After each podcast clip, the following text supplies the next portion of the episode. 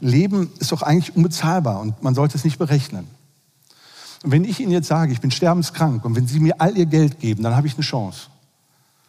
Was machen Sie denn dann? Ja, ne? Oder gucken Sie mal nach links, gucken Sie mal nach rechts, wer neben Ihnen sitzt. Würden Sie, für die, würden Sie alles geben? Also, ja, ich glaube, da sind zwei, die würden alles geben. Super. Offen gestanden, für meine Familie, für meine Töchter würde ich alles geben. Für meinen Nachbarn in Berlin würde ich nicht alles geben. Habe ich mal in einem Interview gesagt, hat der gelesen und war ewig sauer auf mich.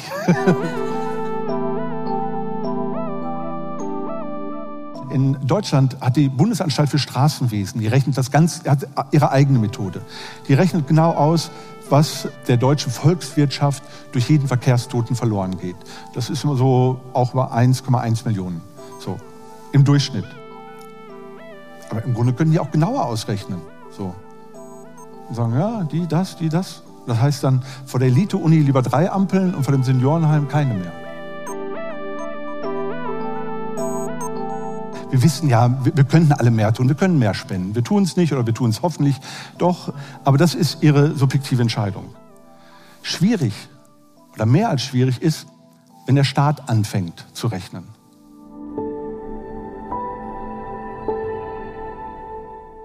Diese Stimme gehört Jörn Klare. Er ist ein Journalist und Theaterautor aus Berlin und arbeitet unter anderem für den Deutschlandfunk und die Zeit. 2010 erschien sein Buch Was bin ich wert? Eine Preisermittlung. Für uns hat Jörn Klare die Frage beantwortet, wie viel ist ein Mensch wert? Den Vortrag, den ihr gleich hört, hielt er im November 2022 im Bernischen Historischen Museum. Bevor es losgeht mit der Audioversion dieser Lecture, hier noch ein Hinweis zum nächsten AHA-Festival. Es findet schon bald statt und zwar am 27. und 28. Januar, wie immer im Südpol in Luzern. Das ganze Programm verlinken wir euch in den Show Notes und auch den Ticketlink findet ihr dort. Es würde uns sehr freuen, auch unsere Podcast-HörerInnen live im Publikum zu haben. So, jetzt geht's los mit der Lecture Wie viel ist ein Mensch wert mit Jörn Klare. Viel Spaß!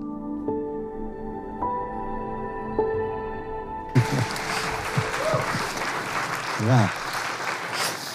Ja, vielen Dank für die einleitenden Worte, vielen Dank für die Einladung überhaupt. Ähm, ich mache den Rauschmeißer, wie ich jetzt so mitbekommen habe, aber ich möchte äh, Ihnen halt erzählen, wie viel ich wert bin. Darum soll es gehen. Ich fange mal gleich mit einer Zahl an. Nach meiner letzten Kalkulation waren das bei mir, ich muss immer nur drauf schielen, 1.109.236 Euro und 34 Cent. Das war noch bevor das mit der Inflation so losging. Man könnte das jetzt wahrscheinlich wieder ein bisschen nachjustieren. Und Sie sehen, ich bin kein Fußballtalent äh, und ich bin auch kein Allstar. Also ich bin auf anderen Wegen zu dieser Zahl gekommen und äh, davon möchte ich Ihnen so in den nächsten 45 Minuten erzählen. Vorab äh, oder als Einleitung möchte ich damit anfangen, wie ich überhaupt auf diese Idee gekommen bin.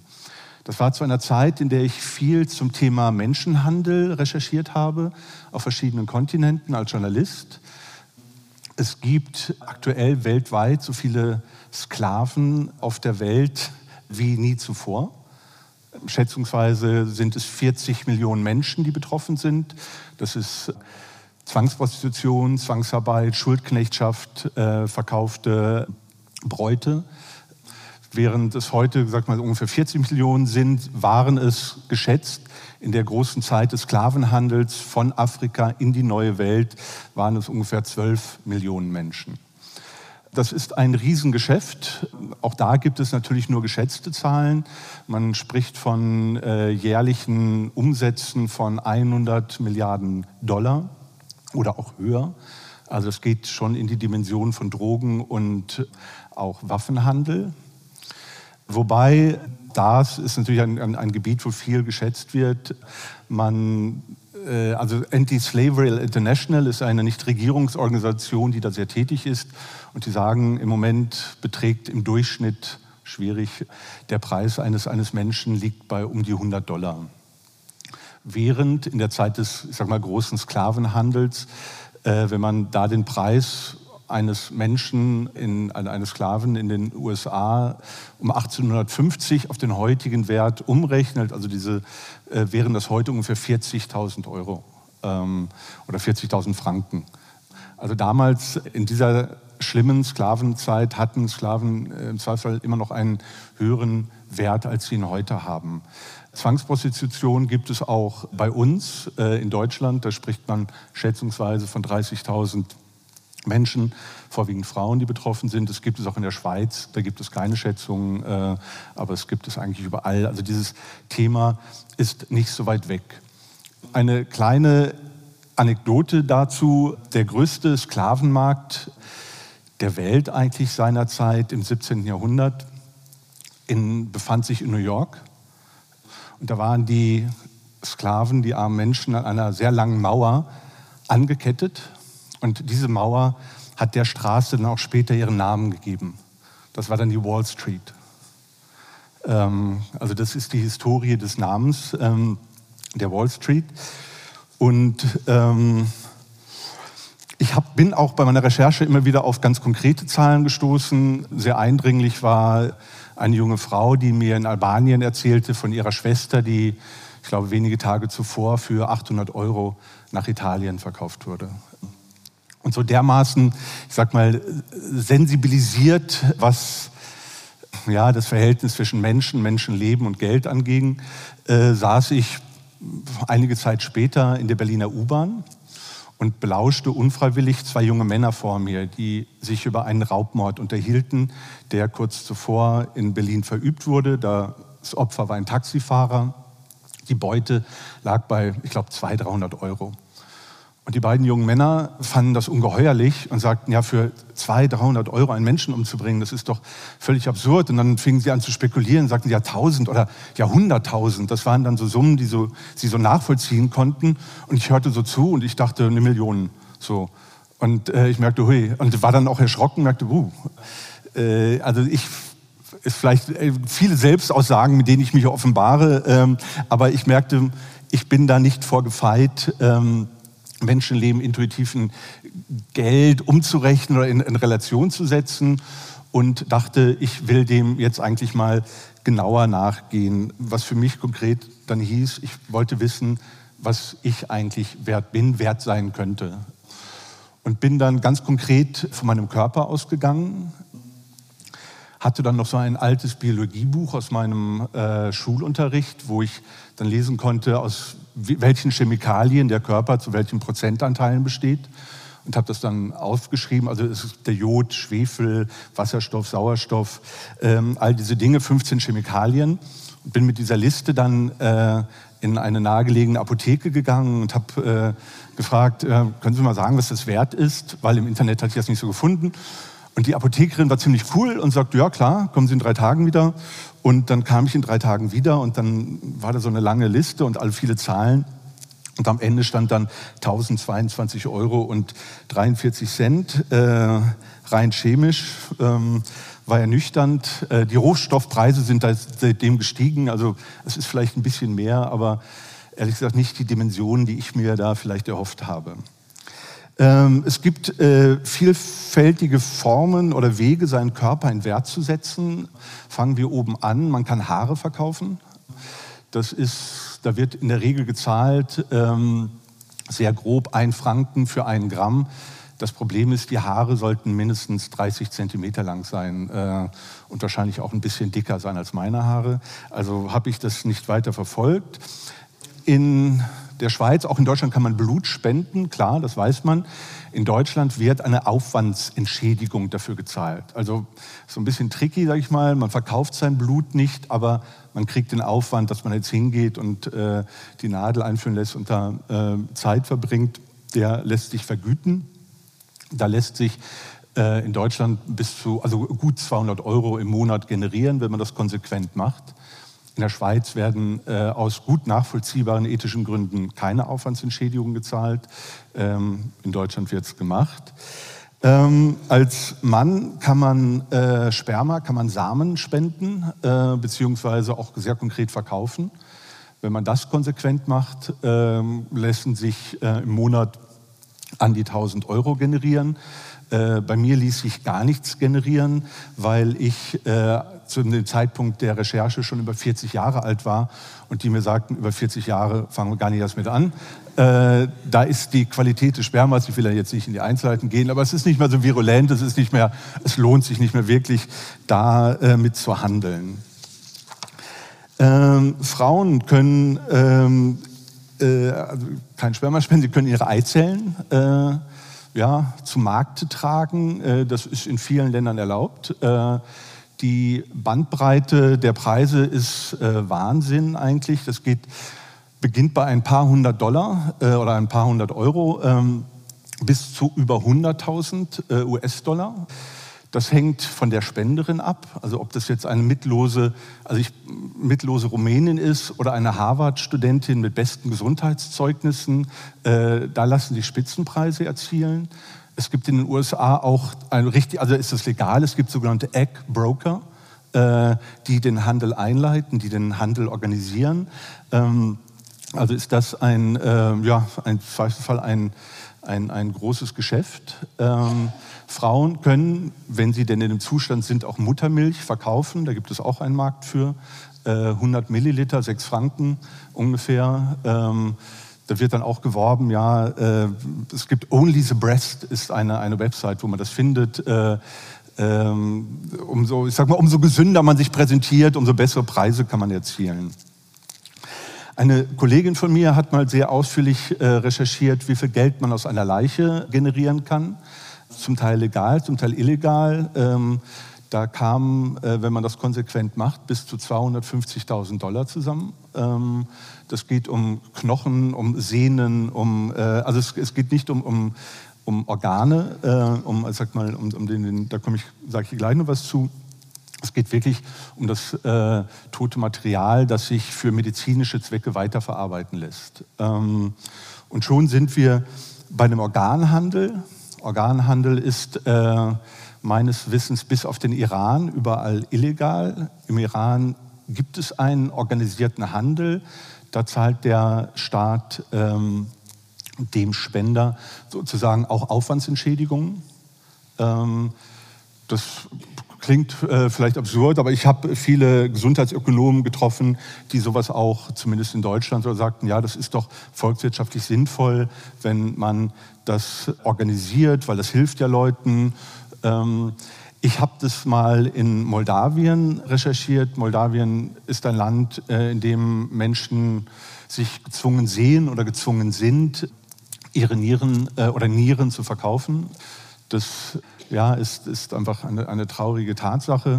Und ich sprach da mit Menschen, die das schon getan hatten, die in der Regel es sehr bereut haben, zumal sie oft auch unter gesundheitlichen Einbußen litten, weil die medizinische Nachsorge in diesem kriminellen Milieu einfach nicht so gegeben war.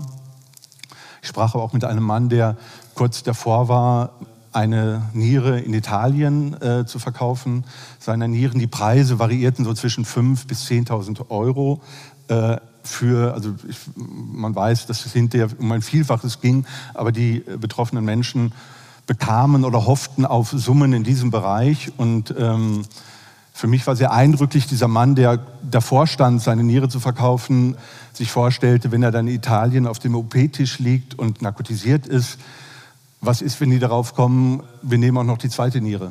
Ähm, weil das ist im kriminellen Bereich. Ähm, also das, äh, also also das war auch ein Grund für ihn, sagte er, er hätte es auch viel lieber einen, einen organisierten Handel. Äh, ich bin da kein Freund von, ich äh, reportiere im Grunde nur meine Erfahrungen. Meine Erfahrungen im körperlichen Bereich äh, zusammengefasst, was meinen Wert anging, äh, ich wollte auch keine Niere spenden, ich wollte all das nicht tun, waren äh, relativ ernüchternd, ähm, was Summen oder auch konkrete Summen für mich anging. Und dann dachte ich mir, das hat mir dann schon, ja, viele Leute gesagt, ja, du musst zu den Versicherungen gehen, die wissen das doch. Die haben doch da ständig mit zu tun, was, äh, also diese, diese Relation zwischen Geld und Menschenleben und Kompensationen und so weiter. Das habe ich gemacht, äh, natürlich habe ich das gemacht. Äh, es war äh, für die Recherche aber nicht sehr ergiebig. Fangen wir an bei Risikolebensversicherungen. Ja, da wird das gezahlt, was Sie sich in den Vertrag schreiben lassen. und dementsprechend mit ihrer Police berechnet und das zahlen sie dann. Äh, also gibt es bei den Versicherungen keine, keine ähm, Erkenntnisse oder irgendwelche geheimen Listen, das, das ist ein Mensch wert. In Deutschland ähm, hatte ich erfahren, ist, äh, liegt diese, der Durchschnitt für eine Risikolebensversicherung bei unter 100.000 Euro. Ein bisschen konkreter wird es, wenn es um die vorgeschriebenen Deckungssummen im KFC-Haftpflichtbereich geht. Also man muss da ja eine Versicherung abschließen, äh, wenn etwas passiert, dass die, ja, die Opfer, die Schäden irgendwie beglichen werden können.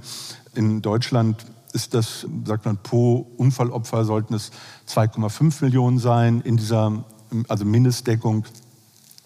In der Schweiz geht man bei Personenschäden von ich weiß ja nicht, wie die auf diese sehr konkrete Summe gekommen sind, von 4.430.268 Euro aus, beziehungsweise Franken, Entschuldigung.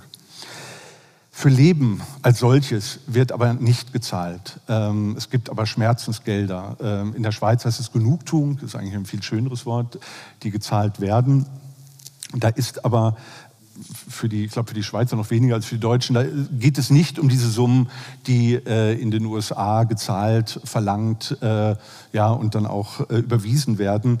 Im Vergleich mit 13 europäischen Ländern lag die Schweiz auf dem vorletzten Platz. Ähm, äh, das ist vielleicht ernüchternd, aber vielleicht auch ganz schön eigentlich, dass, das, ähm, ja, dass dieses, ich sag mal, äh, Geld und Leben da etwas in einer anderen Relation stehen. Ich habe so recherchiert in der Schweiz, also mehr als 150.000 Franken Schmerzensgelder, auch in sehr schlimmen Fällen, werden eigentlich nur sehr selten gezahlt. Jetzt nähern wir uns so langsam der Wissenschaft. Es gab äh, drei österreichische Ökonomen, die das mal ein bisschen genauer wissen wollten. Und die haben sich die, also die Schmerzensgeldurteile, äh, also nochmal zurück, es gibt in der Schweiz oder in Deutschland, es gibt keine Tabellen, wo steht, das und das wird gezahlt. In der, in der Schweiz gibt es so Richtwerte, wo man sagt, wenn so und so viel Prozent des Körpers betroffen sind, dann könnte man in diese Richtung denken. Auch das gibt es in Deutschland nicht. Da gibt es immer nur Präzedenzfälle.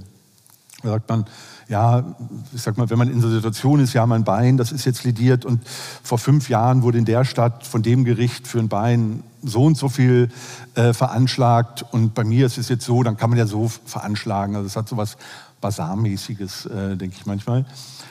Aber es gab diese Ökonomen, die haben sich die äh, Schmerzensgeldurteile der letzten Jahrzehnte, 20 bis 30 Jahre in Österreich und der Schweiz angeschaut und haben dann gerechnet und addiert und hatten dann tatsächlich so eine Liste mit Durchschnittssummen. Also da gibt es für Beine, für Beine wurden im Mittelwert 511.345 Euro gezahlt. Also in der Liste ist sehr viel enthalten. Brustkorb im Mittelwert 18.451 Euro. Es gibt auch Werte für Psyche, für Geschlechtsorgane, für Sinnesorgane, für Nervensystem da ist diese lange Liste, eine schöne Fleißarbeit. Und dann haben sie sich gedacht, naja, eigentlich schauen wir uns die Liste an und da ist ja irgendwie so ein kompletter Mensch, kommt da aber irgendwie bei raus. Ne? Äh, wir haben Beine, Psyche und so weiter. Und dann addieren wir doch einfach mal. So. Und haben das dann gemacht. Ich meine, wenn man einmal den Taschenrechner in der Hand hat, dann macht das ja wahrscheinlich auch Spaß. Und kam dann auf die Summe äh, von 1.672.349 Euro als Mittelwert für den Wert eines Menschen. 1,6 Millionen Euro oder Franken ist ja mittlerweile relativ äh, pari. Schön äh, oder auch nicht schön. Also man hat da so eine Zahl und dann fingen sie aber auch an zu argumentieren, sagten sie, ja, das ist ja eine Zahl, die beruht auf Gerichtsurteilen, äh, da ist ja eine Menge Objektivität drin und eigentlich ist das doch auch eine Zahl, die man dafür verwenden könnte, wenn man wissen will, was ein Mensch wert ist. Also da kam aus so einer, ich würde mal sagen, äh, das ist jetzt aber meine Meinung, so einer Rechenspielerei kam dann doch so ein wissenschaftlicher Anspruch heraus und sagt, ja, da haben wir doch jetzt eine Zahl. Zur Wissenschaft. Es gibt in der Wissenschaft so zwei große mm, Methoden oder Richtungen, mit denen man versucht, oder meint, es tun zu können, den Wert eines menschlichen Lebens zu berechnen.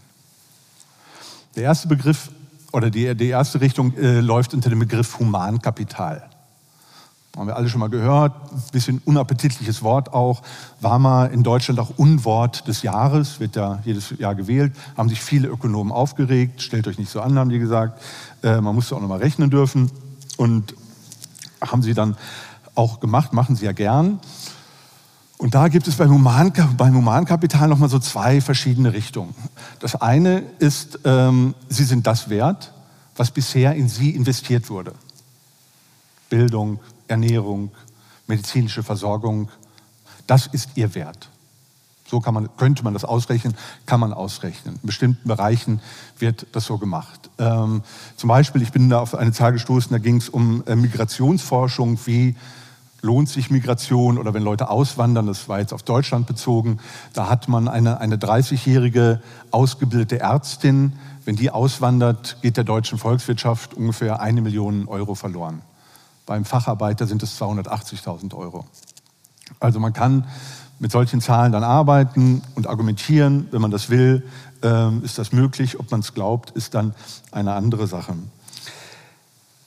Humankapital der eine Punkt, sie sind das wert, was bisher in sie investiert wurde. Populärer in der Wissenschaft, bei den Humankapitalisten, wie ich so sage, ist aber ihren Wert danach zu bemessen, was sie bis an ihr Lebensende noch an Wert generieren werden, was sie noch verdienen werden. Ne, sie sind, haben jetzt dieses Alter, Sie haben den Beruf, Sie haben dieses Einkommen. Da kann man ja so ungefähr prognostizieren, wenn alles gut läuft, äh, dass diese Summe am Ende zusammenkommt. Und wenn man es dann noch ein bisschen genauer wissen will, dann rechnet man noch die Steuern raus und vielleicht noch die Rente und so weiter. Aber man hat irgendwelche Zahlen, mit denen man dann arbeiten kann. Das sind die, das, also das sind die, die Bereiche beim Humankapital. Und da gibt es eine Geschichte, die ich sehr anschaulich fand, in deren äh, Mitte Kenneth Feinberg steht beziehungsweise die Opfer der Anschläge des 11. September 2001 in den USA. Sie erinnern sich, das World Trade Center ähm, und dieses Flugzeug, das in Pennsylvania äh, niederging.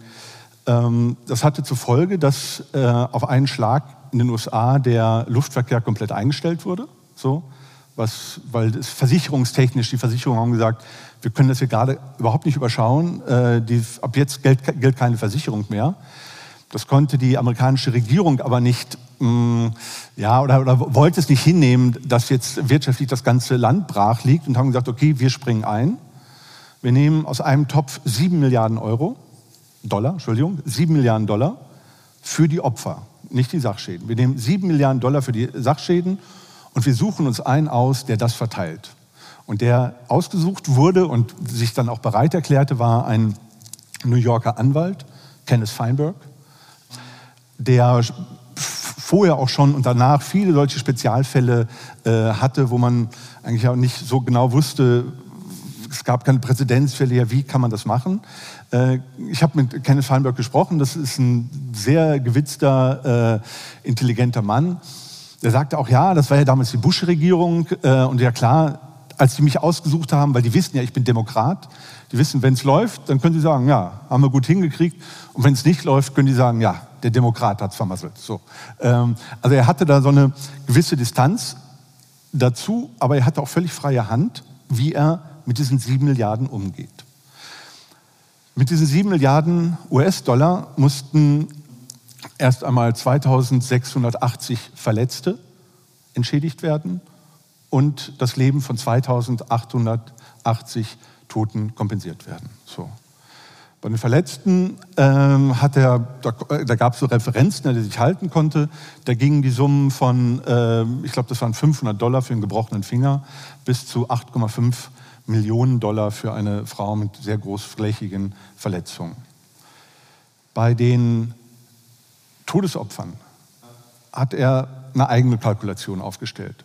Er hat gesagt, es gibt als Grundpreis oder als Grundsumme für jeden Todesfall 250.000 Dollar. Egal wie was. 250.000 Dollar hat jeder sicher. So. Dann nehmen wir noch für jeden weiteren, also für einen Gatten, für einen, für einen Ehepartner und für jedes unterhaltspflichtige Kind legen wir nochmal 100.000 Dollar drauf. So, Sockelbetrag. Und dann nutzt er den Humankapitalansatz. Dann sagt er, jeder jede Summe, kommt da, dann kommt da noch drauf, was dieser Mensch wohl bis an Lebensende verdienen wird. Allerdings, das war auch Kenneth Feinberg bekannt, saßen in dem World Trade Center einige Investmentbanken mit Leuten, die sehr viel verdienten, sodass ihm klar wurde, irgendwann reichte das Geld nicht mehr. So, dann hat er dieses Jahreseinkommen gedeckelt bei 231.000 Dollar. Wer mehr verdient, hat Pech gehabt. So. Und dann hat er danach für jedes Todesopfer eine Summe ausgerechnet. Und die Bandbreite ging von 250.000 Dollar, dieser Sockelbetrag, der für einen, so erzählt er es mir, für einen philippinischen Tellerwäscher gezahlt wurde, äh, bis zu 7,1 Millionen Dollar. Und das war tatsächlich die äh, Witwe eines, äh, oder ging an die Familie eines kinderreichen Investmentbankers. Kenneth Feinberg hatte sich und äh, zur Aufgabe gemacht oder sah sich verpflichtet, mit jeder Familie persönlich in Kontakt zu treten, mit jeder Familie zu sprechen und zu vermitteln und zu erklären. Das war keine leichte Aufgabe, wie man sich denken kann, wie er es auch mir erzählt hat. Und eindrücklich war da, wie er mir sagte, ja, dass einmal die Witwe eines Feuerwehrmannes auf ihn zugekommen ist und sagte, äh, wieso bekomme ich für meinen Mann, der da freiwillig hochgegangen ist, der sein Leben für andere riskiert hat, wie bekomme ich, wieso bekomme ich nicht mal die Hälfte von dem, was die Frau da bekommen hat? Die, die Frau war wohl eine äh, ja, äh, Witwe eines Bankers oder was auch immer, das äh, weiß ich jetzt nicht. Und Kenneth Feinberg sagt, ja, so funktioniert Amerika, so funktioniert der Kapitalismus. Eine klare Ansage, das war sein Weg. Interessant äh, fand ich so als, als nochmal als, dazu als kleinen Nebenaspekt von den 200, 2880 Todesopfern gab es sieben Familien, die äh, auf jegliches Geld verzichtet haben. Die sagten, wir wollen das nicht er wollte oder konnte mir nicht sagen, ob das Fälle waren, wo die Familien nicht glaubten, das nötig zu haben oder wo ihnen dieses, ja, diese Kompensation irgendwie, wie soll ich sagen, unangenehm, ethisch nicht tragbar war. Aber äh, diese sieben gab es auch. Lassen Sie uns kurz durchatmen. Ich möchte Ihnen eine Frage stellen, die sich jeder mal beantworten kann, vielleicht. Wären Sie bereit, für eine Million Schweizer Franken auf ein Lebensjahr zu verzichten? Eine Million? Ein Lebensjahr? Ich frage jetzt nicht. Ähm, in Deutschland wurde das mal repräsentativ abgefragt ähm, und da waren 20 Prozent der Betroffenen haben gesagt, ja, würde ich machen. Interessanter, aber und auch nachvollziehbarerweise umso älter die Befragten waren, umso weniger bereit waren sie dafür. also ich kann das nachvollziehen. Ich glaube, mit 20 hätte ich vielleicht auch noch gesagt, ach, so weit weg, her damit. Oder weiß ich nicht, keine Ahnung. Damit kommen wir, ich hatte gesagt, es gibt zwei große wissenschaftliche Methoden. Die eine ist äh, Humankapital, kommen wir zur zweiten. Die nennt sich Wert eines statistischen Lebens ist im Moment so oder seit langem so State of the Art. Also das ist, äh, was eigentlich bei vielen Ansätzen im Humankapital vorgezogen wird. Weil, so wird argumentiert, dieser Wert eines statistischen Lebens beruht auf der Zahlungsbereitschaft. Das heißt, mal vereinfacht gesagt, Sie sind das wert, was Sie bereit sind zu zahlen. Ja, wenn ich Sie das jetzt frage, dann sagen Sie wahrscheinlich, ich zahle alles. So. Deswegen haben sich die Wissenschaftler haben das ein bisschen abstrahiert, haben da, ich sag mal, ja, Versuche, Fragen äh, erfunden, konstruiert, entdeckt, äh, wie sagt man da, ähm, um diese Zahlungsbereitschaft anders abzufragen. Stelle ich Ihnen mal eine Frage, die vereinfacht, aber das, dieses, äh, dieses System äh, verdeutlicht. Stellen Sie sich vor, Sie sitzen in einem Fußballstadion mit 10.000 Menschen. 10.000 Menschen. Jetzt kommt die Ansage, einer von ihnen wird sterben müssen. Und dann kommt die Frage, was sind Sie bereit, dass Sie nicht zu zahlen, zu zahlen, dass Sie nicht betroffen sind? 10.000 Leute, einer stirbt. Was möchte ich, wenn Sie zahlen, damit Sie nicht betroffen werden? Das Risiko ist 1 zu 10.000. Auch eine interessante Frage, ne? Ich frage Sie jetzt nicht nach Zahlen. Aber man kann sich ja denken, da gibt es Leute, ich habe das in meinem Bekanntenkreis immer so umgefragt und das war, äh, da kamen sehr unterschiedliche Zahlen zusammen, aber auch eine Frau, die sagt, ja, ich bin Buddhistin, ich glaube ans Karma, entweder oder, das hat damit eh nichts zu tun. So, fand ich, fand ich eine, also eine coole Antwort. Dann hatte ich ein paar risikofreudige Freunde, die sagten, also die stiegen ja mit kleinen Summen ein oder gingen aufs Ganze. Und dann gab es welche, die hatten vielleicht auch mehr Geld und hingen mehr, aus welchen Gründen auch immer, oder waren ängstlicher, wie auch immer. Da kamen andere Summen zusammen.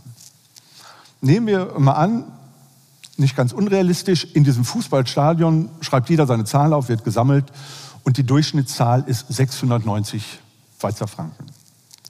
Ne? Ein paar Zahlen 10, ein paar Zahlen mehr, 690 Schweizer Franken. Die Methode funktioniert jetzt so, wir nehmen die 690 Franken, dividieren sie durch das Sterberisiko 1 zu 10.000, erhalten 6,9 Millionen und das ist die Zahl, der Wert eines statistischen Lebens. Sehr vereinfacht ausgedrückt. Ja, Sie staunen, ne? aber so geht das. Es wird auch zum Teil noch komplizierter ausgedrückt, wo man sagt, äh, ja, wir gucken, was die Leute mehr bereit sind, für ein Auto mit Airbag oder ohne Airbag zu zahlen. Also was sind Leute bereit, mehr Geld auf den Tisch zu legen, um ihr, um ihr Leben besser zu schützen. Und es ist natürlich, also es, es gibt viele solche Untersuchungen, die, die, da angestellt wurden mit diesem Wert. Und es gibt auch Übersichtsstudien, da kam, also ist natürlich auch sehr gesellschafts-, länderspezifisch, äh, da kam Wert raus von 200.000 US-Dollar für den Wert eines statistischen Lebens. Bei anderen Umfragen ging es weit über 100 Millionen. Ich weiß nicht, wer da befragt wurde, wer da gerechnet wurde. Ist natürlich, man kann sich das auch denken, wie ist das Risiko? Sag mal, 1 zu 10.000 ist realistisch. Bei 1 zu 10 würden wir auch nochmal anders in die Tasche greifen. Bei 1 zu 1 Million wären wir vielleicht auch wieder entspannter. Also das ist so, wie man diese Fragen, äh, Umfragen modelliert, hat man sehr viel Spielraum. In Deutschland war das zum Beispiel, benutzt das Bundesumweltamt aufgrund dieser Methode sehr lang einen Wert von 1, äh, einer Million, also von einer Million Euro. Ähm, und dann haben sie auch noch so ein bisschen geguckt und haben gesagt, ah, es gibt ja neue Forschung und dann waren es auf einmal 3,4 Millionen. Also das war eine große Wertsteigerung der Menschen in Deutschland. Ähm, und dennoch in der Schweiz hat das Bundesamt für Raumentwicklung gibt den Wert eines statistischen Lebens in der Schweiz mit 6,9 Millionen Schweizer Franken an. Kurz gerechnet, zwei Deutsche, ein Schweizer. So. Schön für Sie. Also ich meine, so im direkten Vergleich vielleicht ein bisschen schwierig, aber da komme ich später auch noch zu. Ja, jetzt haben wir die Zahlen. Wozu? Was machen wir damit? Oder was machen die, was machen die damit? Wozu will man das überhaupt wissen? Die Antwort ist ähm, einfach oder nicht. Sie leist, äh, lautet Kosten-Nutzen-Rechnung. Äh, Kosten-Nutzen-Rechnung kennen wir alle aus dem Alltag. Was kostet mich das? Was bringt mir das? Ne? Was, was, was das, das neue Computerprogramm, habe ich da Bock drauf? Was bringt mir das eigentlich? Ist es mir das wert? In den USA, wo dieser Wert eines statistischen Lebens äh, eine noch viel größere Rolle spielt als bei uns, wo ich jetzt die Schweiz und Deutschland mal trotz der eklatanten Unterschiede bei den Summen zusammenfasse, spielt er eine sehr entscheidende Rolle und ist auch Pflicht, wenn es bei Investitionen um Investitionen geht, äh, die mit dem Schutz von Menschenleben in Verbindung stehen. Großes Beispiel Verkehr, Autoverkehr. Ähm, das heißt, ähm, um so ein, so ein einfaches Beispiel, kurz schauen, ähm, so ein einfaches Beispiel, nehmen Sie eine Ampel oder nehmen, Sie eine Straße, eine verkehrsreiche Straße. So, da ist jetzt auch ein Neubauviertel hingekommen und die Straße wird nochmal ausgebaut. Und die Leute müssen aber irgendwie über diese Straße, ist ein sehr vereinfachtes Beispiel. Aber, und dann sagt man, kommen die Verkehrswissenschaftler und sagen, ja, hier wird es, äh, wenn das so weitergeht, können wir ziemlich sicher prognostizieren, hier wird es drei Tote geben. Okay, will man nicht. So. Die sicherste Methode, um diese Straße sicher zu überqueren, ist, man baut eine Brücke drüber. Und dann sagt man, ja, okay, wir bauen eine Brücke und dann, vereinfacht gesagt, kommt der, in Deutschland heißt es Stadtkämmerer, das ist der mit dem Taschenrechner, der sagt, ja, äh, also diese Brücke, die kostet aus dem Bauch heraus geschätzt 25 Millionen. für eine Brücke, das war ganz schön viel Geld, die sollen wir da einfach auf den Tisch legen. Was kriegen wir denn dafür? Ja, wir, wir retten drei Menschenleben. Ja, drei Menschenleben, 25, da kann ich zwar wenig mit anfangen. Ah, ja, klar, drei Menschenleben sind, hm, sehen wir mal 6,9, sind knapp 21 Millionen Schweizer Franken wert. So, da haben wir doch was, womit wir jetzt kalkulieren können. Nur in dem Fall sagt der Stadtkämmerer, ja, äh, 25, 21, kommt nicht ganz hin, bauen wir eine Ampel oder malen Zebrastreifen, ist günstiger. So. Äh, vereinfacht gesagt, aber ich habe mir das in, äh, erklären lassen, äh, das ist nicht eins zu eins. In den USA sind die da rigider, aber solche, mit solchen Summen wird ähm, äh, gearbeitet. Ganz einfach. Äh, ich habe dann nochmal zum Kanton Bern, gibt es, äh, da kursiert die Zahl von 5 Millionen, wenn es um Lawinenschutz geht. Wenn man ähm, damit äh, pro Menschenleben kann man 5 Millionen, also prognostiziert geschütztem, gesichertem Menschenleben kann man äh, 5 Millionen in entsprechende Lawinenverhaue investieren.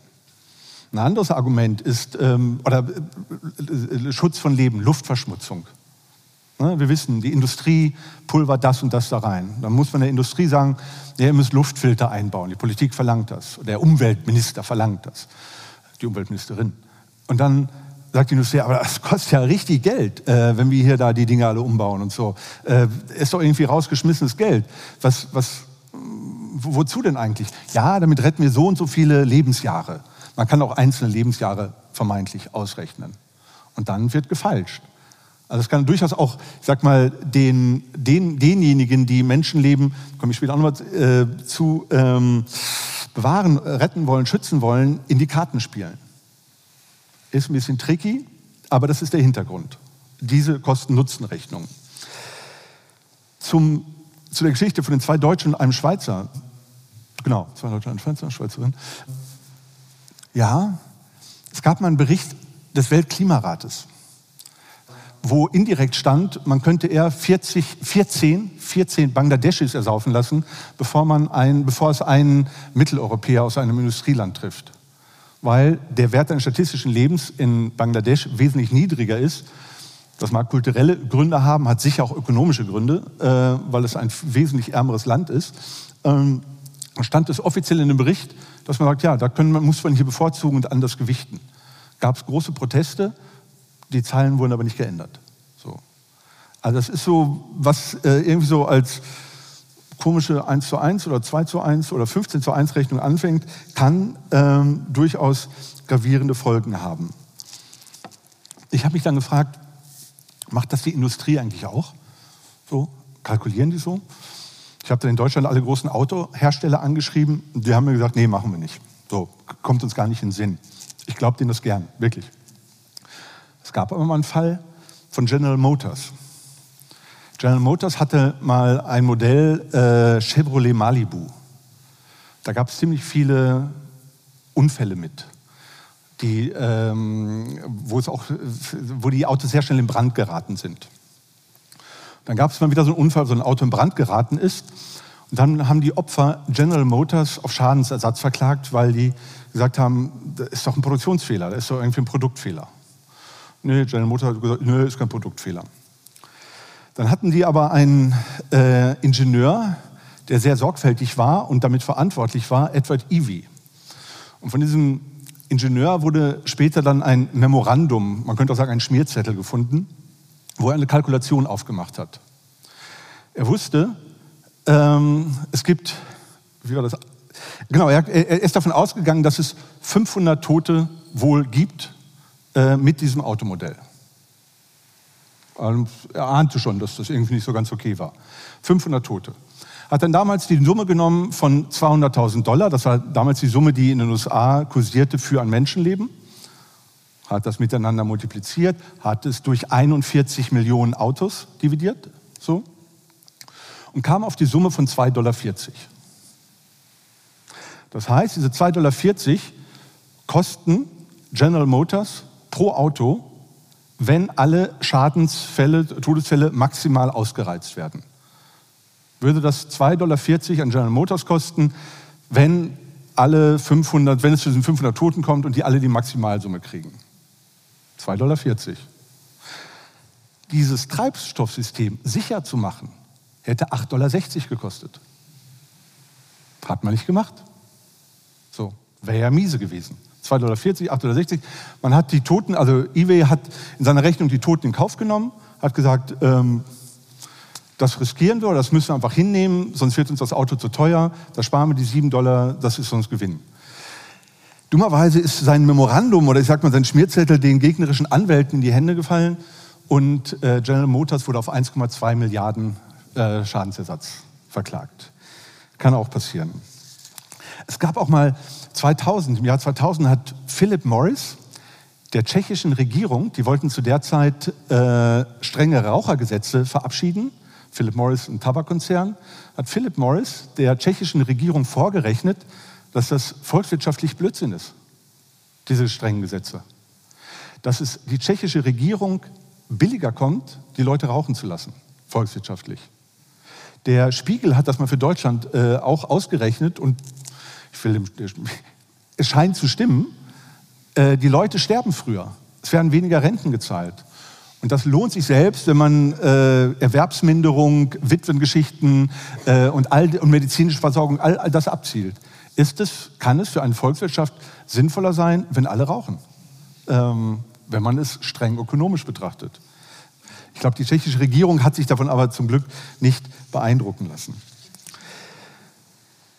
Wir sind, wir kommen zwangsläufig, ähm, will das aber nur kurz streifen zum Thema in den Gesundheitsbereich. Man weiß ja nicht, wenn man sonst krank kriegt man wirklich immer das Tollste. Oder könnte man nicht hier dieses, also, also ich kenne diese Überlegungen auch äh, mit meinen Eltern, die dann auch später so einige gesundheitliche Probleme hatten, sind mittlerweile verstorben. Immer so, ja, hm, nochmal so ein bisschen rumbohren, gibt es eigentlich noch was anderes? Es gab eine Umfrage der Universität Tübingen bei deutschen Klinikärzten. Da haben 77 Prozent gesagt, sie hätten schon mal auf eine, äh, aus ökonomischen Gründen auf eine medizinische Maßnahme verzichtet. Aus ökonomischen Gründen, nicht aus medizinischen Gründen. So aus dem Bauch heraus. In England macht man das nicht aus dem Bauch heraus oder viel weniger aus dem Bauch heraus. In England hat man mal festgelegt, dass ein Lebensjahr in Gesundheit einen Wert von 30.000 Pfund hat. Das hat gar nicht mit Wert eines statistischen Lebens. Die haben einfach geguckt, wie viel Geld haben wir dafür übrig und wie viele Jahre haben wir dazu versorgen. 30.000 Pfund. Und das wird auch für Kosten-Nutzen-Rechnungen genutzt. Wenn ich das jetzt mal sehr extrem formuliere oder als Beispiel, ich liege da im Krankenhaus, habe ein schweres Herzproblem, kommt der Chirurg, sagt, Herr Klare, machen Sie keine Sorgen, wir haben da eine neue Methode, wir operieren Sie, dann haben Sie noch drei Jahre. Ah, super, klasse. Dann kommt der Mann mit dem Taschenrechner und sagt, hm, äh, ich habe den Chirurg gerade bei Ihnen aus dem Zimmer kommen sehen, äh, der hat Ihnen wahrscheinlich von dieser Methode erzählt. Hat er Ihnen auch erzählt, was sie kostet? Äh, nö, hat er nicht erzählt. Ja, ja wissen Sie, diese Operation kostet 150.000. Äh, und Ihre drei Jahre, äh, wissen Sie ja, dreimal 30, sind nur 90.000 wert. Verstehen Sie doch wahrscheinlich, äh, dass dass das jetzt so keine, ökonomisch keine gute Idee ist, wenn wir sie dementsprechend operieren.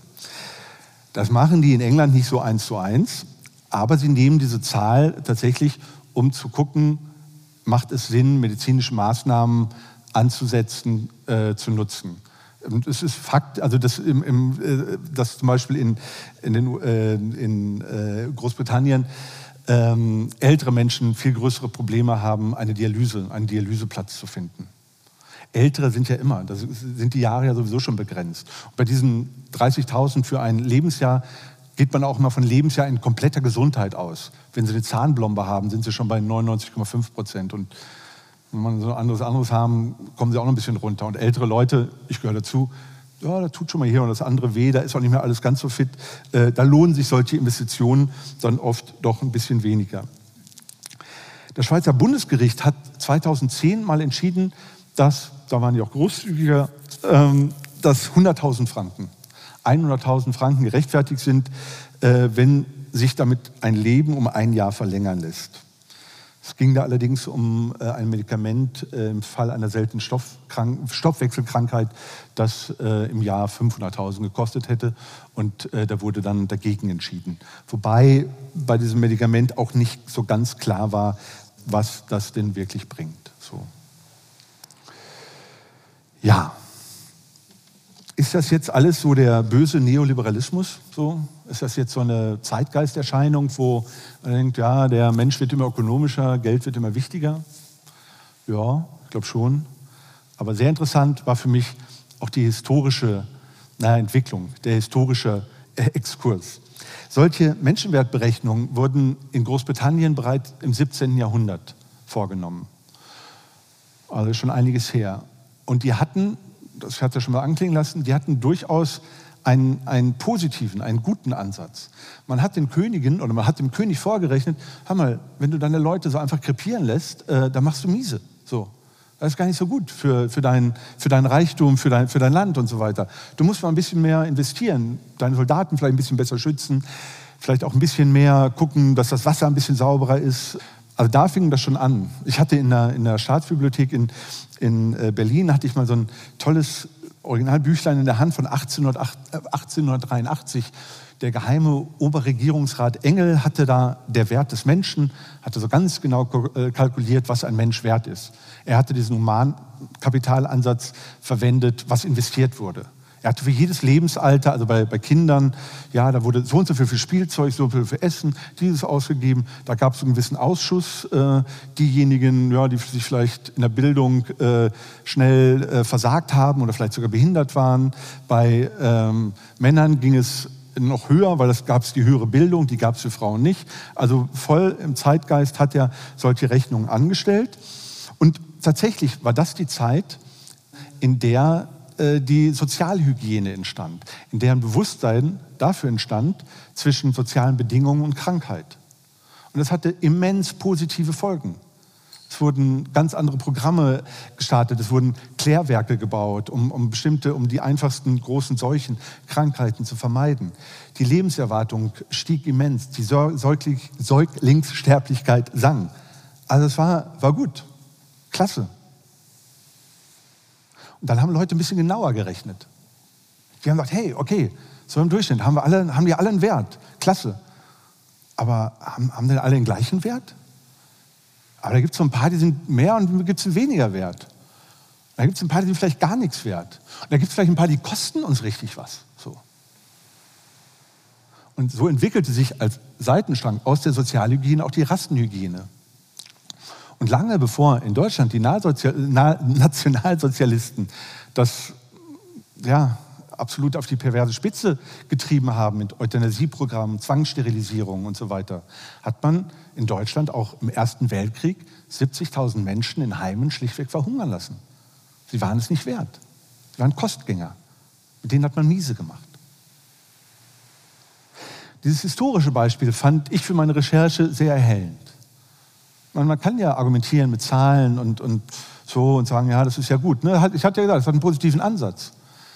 Das Problem ist, wenn die Zahlen einmal in der Welt sind, wenn man einmal sich auf diese Argumentation einlässt, wird es sehr schwierig, da sagt man, den weiteren Dreh zu vermeiden. So, wenn, wenn dann genauer geschaut wird. In, in Deutschland hat die Bundesanstalt für Straßenwesen, die rechnet das ganz, hat ihre eigene Methode. Die rechnet genau aus, was äh, der deutschen Volkswirtschaft durch jeden Verkehrstoten verloren geht. Das ist immer so auch über 1,1 Millionen, so im Durchschnitt. Aber im Grunde können die auch genauer ausrechnen. So. Und sagen, ja, die, das, die, das. Das heißt dann, vor der Elite-Uni lieber drei Ampeln und vor dem Seniorenheim keine mehr. Äh, medizinische Versorgung. Da liegt, die, also ich sag mal, die, die Krux, diese Gefahr der ganzen Sachen drin. Für die Zukunft, ja, was das Neueste ist auf diesem Bereich, ist der sogenannte Customer Lifetime Value. Das ist, was Sie als Kunde für ein Unternehmen für den Rest Ihres Lebens wert sein werden. Es gibt Unternehmen in den USA, die behaupten, sie haben für 700 Millionen Menschen Datensätze mit bis zu 2500 einzelnen Daten. Wo wohnt er? Was verdient er? Wie ist sein Familienstand? Was ist er, wann ist er depressiv? Welchen Fußballverein mag er? Äh, wann äh, sind die Kinder geboren? So. Und mit diesen Daten wird Handel getrieben, damit die Firmen, die Konzerne potenziell wissen, was ist dieser Mensch denn wert für mich kommerziell? Wenn der mich anruft, schicke ich den in die Hotline oder nehme ich da überhaupt gar nicht mehr ab? Oder geht da sofort ein Kundenbetreuer ran? Äh, also, mit des, also das ist so also ein Hintergrund von, von Digitalisierung, dass diese Daten, ja, dass da ganz anders gearbeitet werden kann. Und zurück zu meiner Zahl. 1.109.236 Euro und 34 Cent. Diese Zahl, auf die bin ich gekommen, indem ich alle Methoden, nach denen ich meinen Menschenlebenswert berechnet habe, ein paar habe ich gerade skizziert, genommen habe und gemittelt habe. So. Die Zahl ist ziemlicher Quatsch. Aber sie ist ziemlich genau eine Zahl, mit der oft gearbeitet wird. Und offen stand, ich war froh, dass ich über eine Million gekommen bin. Komisch, ne? Was ist davon zu halten? Ähm, also Sie haben gemerkt, dass ich da so eine gewisse Distanz zu habe zu diesen ähm, ja, Menschenwertberechnungen. Ich meine, Leben ist doch eigentlich unbezahlbar und man sollte es nicht berechnen. Und wenn ich Ihnen jetzt sage, ich bin sterbenskrank und wenn Sie mir all Ihr Geld geben, dann habe ich eine Chance. Was machen Sie denn dann? Ja, ne? Oder gucken Sie mal nach links, gucken Sie mal nach rechts, wer neben Ihnen sitzt. Würden Sie, für den, würden Sie alles geben? Also, ja, ich glaube, da sind zwei, die würden alles geben. Super. Offen gestanden, für meine Familie, für meine Töchter würde ich alles geben. Für meinen Nachbarn in Berlin würde ich nicht alles geben. Habe ich mal in einem Interview gesagt, hat der gelesen und war ewig sauer auf mich. naja, muss damit leben. Aber ich glaube, auch er hätte nicht alles für mich gegeben. Und der Punkt ist, wenn man das ethisch, gesellschaftlich betrachtet, ich darf das, Sie dürfen das. Sie dürfen sagen, ja, Sie dürfen abwägen. Wir wissen ja, wir, könnten alle mehr tun, wir können mehr spenden. Wir tun es nicht oder wir tun es hoffentlich doch, aber das ist Ihre subjektive Entscheidung. Schwierig oder mehr als schwierig ist, wenn der Staat anfängt zu rechnen. Und solange er sich mit Durchschnittssummen, wenn er streng bei Durchschnittssummen ist, mit welchen Methoden auch immer, ist das noch okay.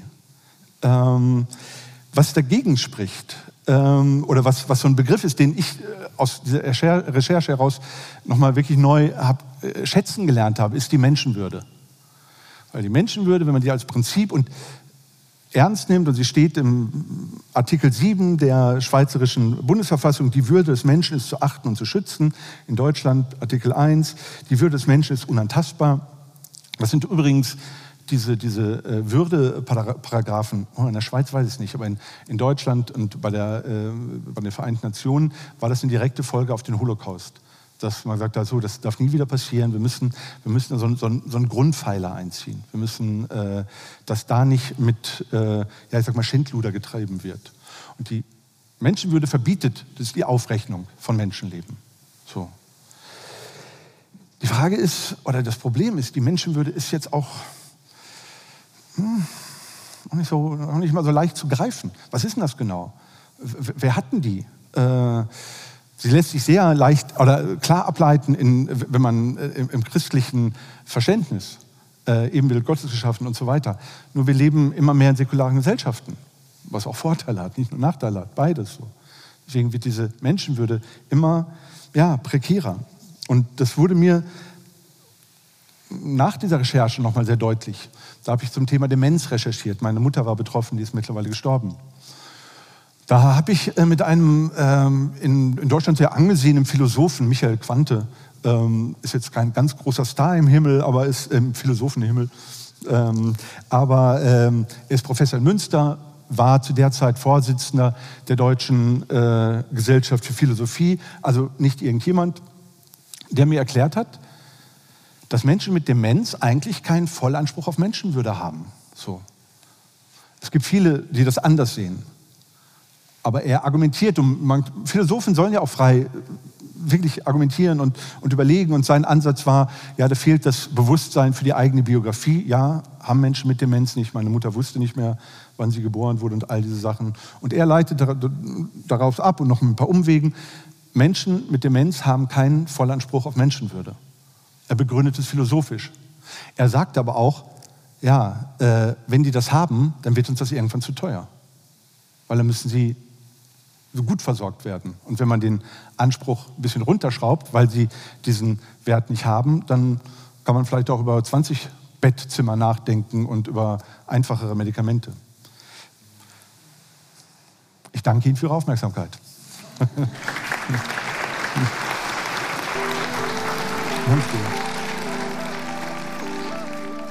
Danke, dass du diese Podcast-Episode gehört hast. Ich hoffe, sie hat dir gefallen und du konntest etwas Neues erfahren und lernen.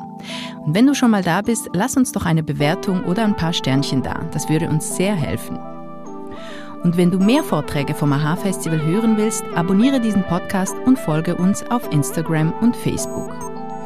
Auch über Feedback freuen wir uns sehr. Schreib uns eine Mail an am.aha-festival.ch. Aha, ein Podcast für Wissen ist eine Zusammenarbeit von Christoph Fellmann und mir, Anna Matjaschewitsch. Mitproduziert und komponiert hat Nikola Milos Misic.